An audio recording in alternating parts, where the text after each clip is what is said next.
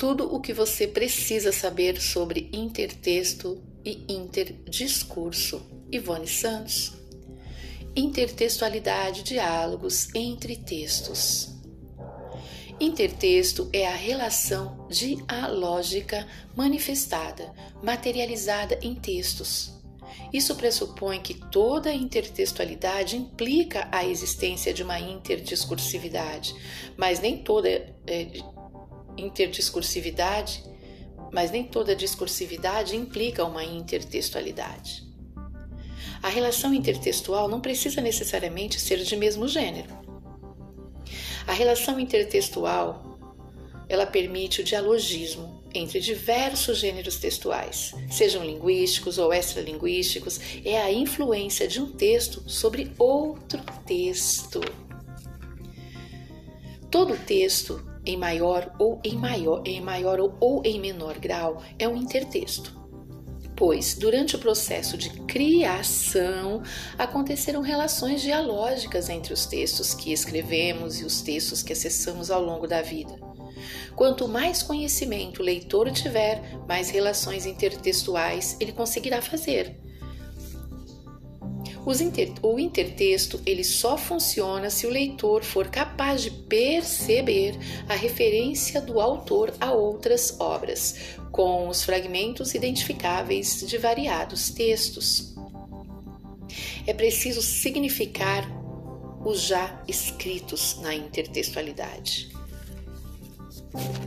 interdiscursividade ou diálogos entre discursos. Não, existem, não existe discurso hermético e homogêneo. A interdiscursividade envolve discursos construídos por outros sistemas semióticos, como os domínios da pintura, da música, da dança, do cinema, do teatro, da televisão, da literatura, dentre muitos outros domínios. A interdiscursividade está relacionada com a leitura e com a produção de texto. Entender o encontro e o confronto de vozes é experimentar como leitor um trabalho de significar os já ditos. Na interdiscursividade, a relação dialógica não é manifestada, não é materializada linguisticamente. É a relação entre os enunciados, os quais são compostos por vozes sociais que as enunciam. A relação interdiscursiva é uma relação dialógica a partir do momento em que existe uma relação de sentido entre os discursos. Nos textos em que ocorre a interdiscursividade, os diálogos existentes entre textos são intencionais, não estão marcados no texto como metalinguagem, estão no discurso de forma abstrata, mas ao mesmo tempo muito clara. A interdiscursividade é relativa à enunciação, ao processo de produção discursiva. Um texto é um acontecimento relacional. Todo texto pressupõe outros textos. Os textos se é, entrecruzam como um perpétuo movimento de intertextos, sabendo ou não aquele que o lê, sabendo ou não aquele que o escreve. Uma obra nunca surge sozinha, nunca surge por acaso. Sempre haverá influência de outros escritos, de outras obras já existentes. Sempre haverá os já ditos antes e os já escritos antes. Bakhtin foi um dos primeiros a substituir o recorte estático dos textos por um modelo onde a estrutura não é e não está, mas se elabora em relação a uma outra estrutura. Cruzamento de superfícies textuais, diálogos de variadas escrituras. Todo texto é a absorção e a transformação de outro texto. No lugar da noção de intersubjetividade, instala-se a noção de intertextualidade. Júlia Cristeva. Para Platão e Fiorin, todo discurso é inevitavelmente ocupado, atravessado pelo discurso alheio. O dialogismo diz respeito às relações de sentido que se estabelece, que se, eh, as relações de sentido que se estabelecem entre os enunciados. O dialogismo é o conceito que afirma que todos os textos possuem relação com outros textos. As relações intertextuais e interdiscursivas remetem a textos já produzidos, a discursos já ditos antes. Polifonia são as, vozes, as várias vozes do texto, no texto, do, do discurso, no discurso. O dialogismo, ou a dialogia, processo no qual um texto revela a existência de outras obras em seu interior, os quais lhe causam inspiração ou algum influxo, mecanismo de interação textual, discursiva.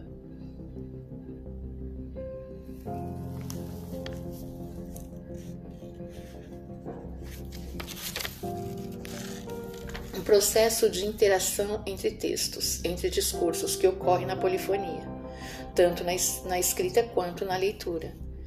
O o texto ou discurso não é visto isoladamente, mas sim correlacionado com outros textos, outros discursos similares, semelhantes ou próximos. Alguns intertextos, alguns tipos de intertextos. Hipertexto, citação, paródia, paráfrase, alusão, plágio, sample, crossover, bricolagem, epígrafe, pastiche, transliteração, tradução, estilização, resenha, resumo, parataxe, intratexto, dentre outros tipos de intertextos.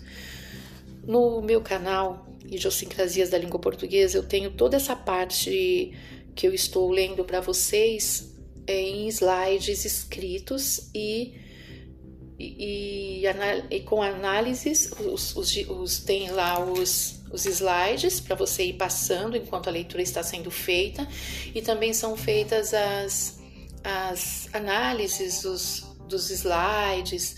É uma, um trabalho mais completo, porque lá você tem a possibilidade de, de acessar os slides, printar os slides, imprimi-los e fazer as suas intervenções, as suas anotações com material impresso no canal Idiosincrasias da Língua Portuguesa. Aqui eu faço mais a leitura, porque é um canal de, de escutar e de ouvir. No YouTube já você tem a possibilidade do vídeo, então é mais completinho. O canal é Idiosincrasias da Língua Portuguesa e lá você vai ter bastante coisa sobre é, intertextos interdiscursos, inclusive cada um desses modelos, desses tipos de intertextos são definidos e exemplificados lá no canal Idiosincrasias da Língua Portuguesa. Então é isso. Eu quis é, escrever, é, fazer para vocês aqui um, um pouquinho sobre essa, essas questões relacionadas ao, aos intertextos e aos interdiscursos, no sentido de fazê-los perceber que é muito interessante você aprender língua portuguesa a partir de textos ou através de textos.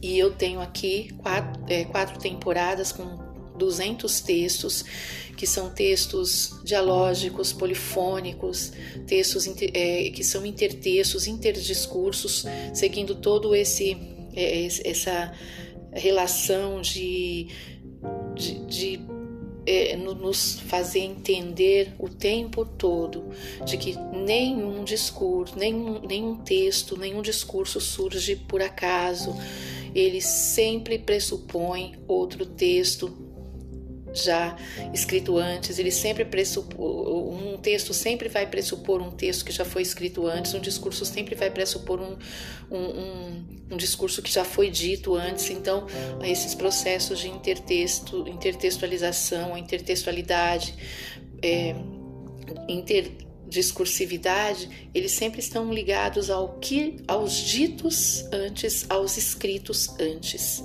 Nenhuma obra nasce sozinha ela pressupõe um outro trabalho que já existiu. Ela sempre pressupõe os já ditos e os já escritos.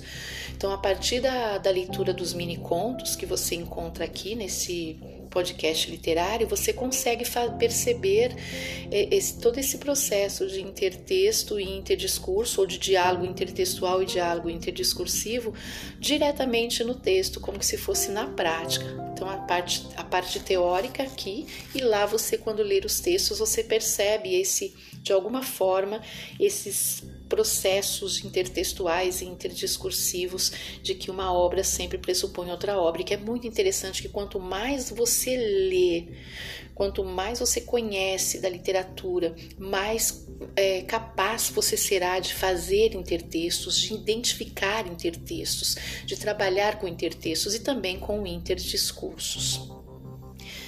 É isso, eu, eu convido vocês a, a a conhecerem meu podcast literário Idiosincrasias do Mini Conto. Eu sou Ivone Santos.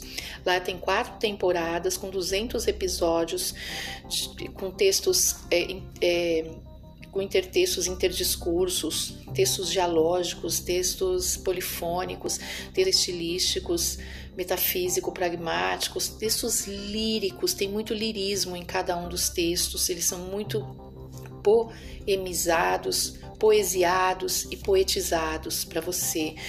É, é um trabalho com idelavras e paladeias, com as figuras de linguagem implícitas e ou explícitas no contexto, no, no próprio texto, no contexto ou no subtexto. Então você percebe ali essa questão da estilística, da semântica, da própria sintaxe ou no texto ou no, no contexto ou no subtexto. Você percebe essas relações, você percebe relações semânticas de sentido, relações, relações é, sintáticas de construção do texto, você vai perceber as figuras de linguagem relacionadas ao sentido do texto, as figuras de linguagem relacionadas à construção do texto. Você vai perceber o, um, uma relação íntima entre pontuação e acentuação, coesão, coerência textuais, as questões de compreensão e de interpretação das entrelinhas, é, da, da, de compreensão das linhas e de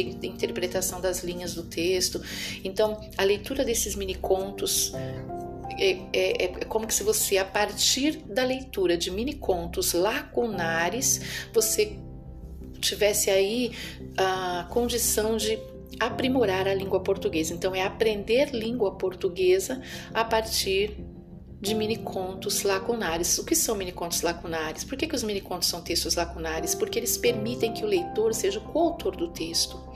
Ou seja, ele vai.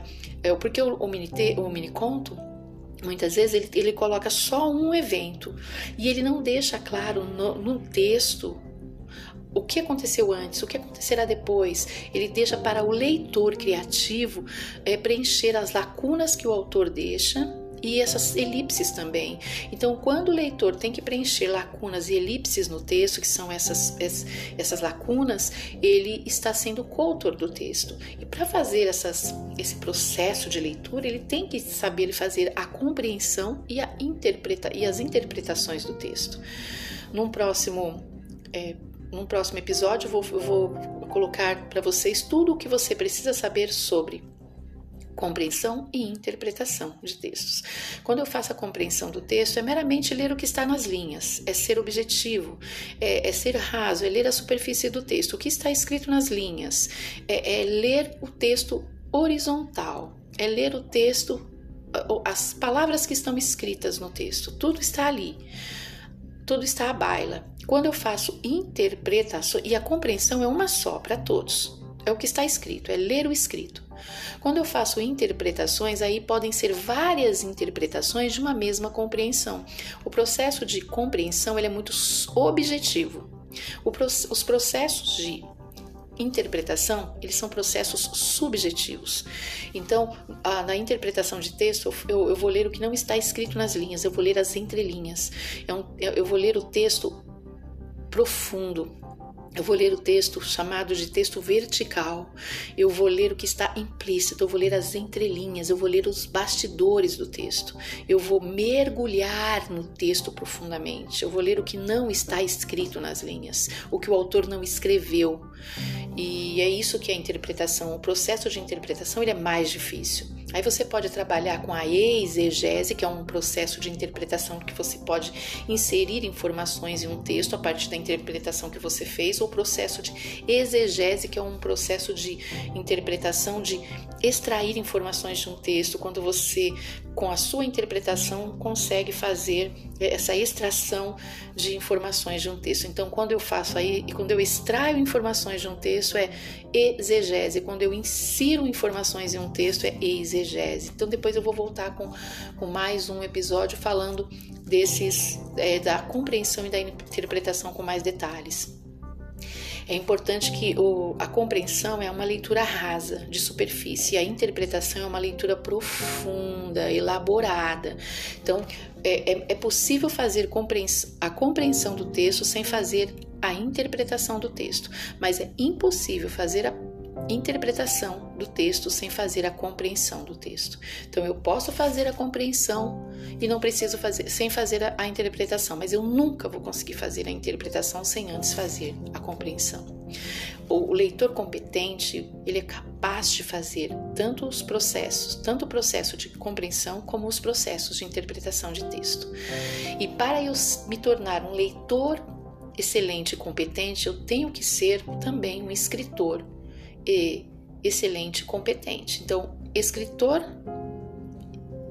de texto competente e leitor de texto competente, eles são indissociáveis, inextricáveis. Eles nós não conseguimos separar, eles estão craseados, interseccionados. Então, sempre que você ler muito os livros, você vai se tornar um bom escritor.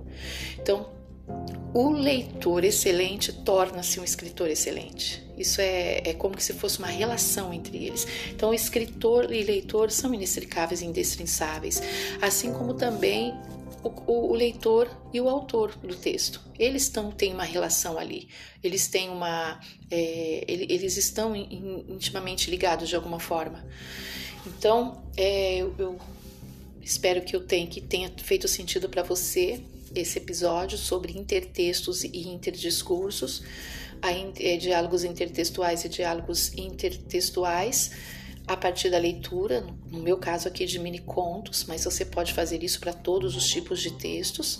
E essa parte de você fazer a interpretação de textos é uma parte muito interessante, porque você vai sempre a, ah, se tornar um leitor muito mais perspicaz perspicaz quando você consegue fazer interpretações de enunciados, de textos, e isso para fazer prova, como por exemplo, Exame Nacional do Ensino Médio, se você tem o domínio né, desses, desse, dessas ah, ciências da compreensão e da interpretação, você consegue, além de fazer redações muito boas, porque você tem que ser um leitor competente para você poder fazer uma redação e conseguir nota mil, você consegue aí por identificar quais as questões de múltipla escolha são questões de compreensão e de interpretação, e aí você usa os recursos, os, os ensinamentos é, já direto naquelas questões e você consegue é, acertar muitas muitas questões de múltipla escolha das questões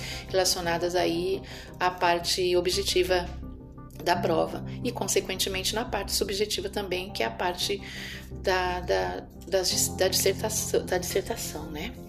Então é isso.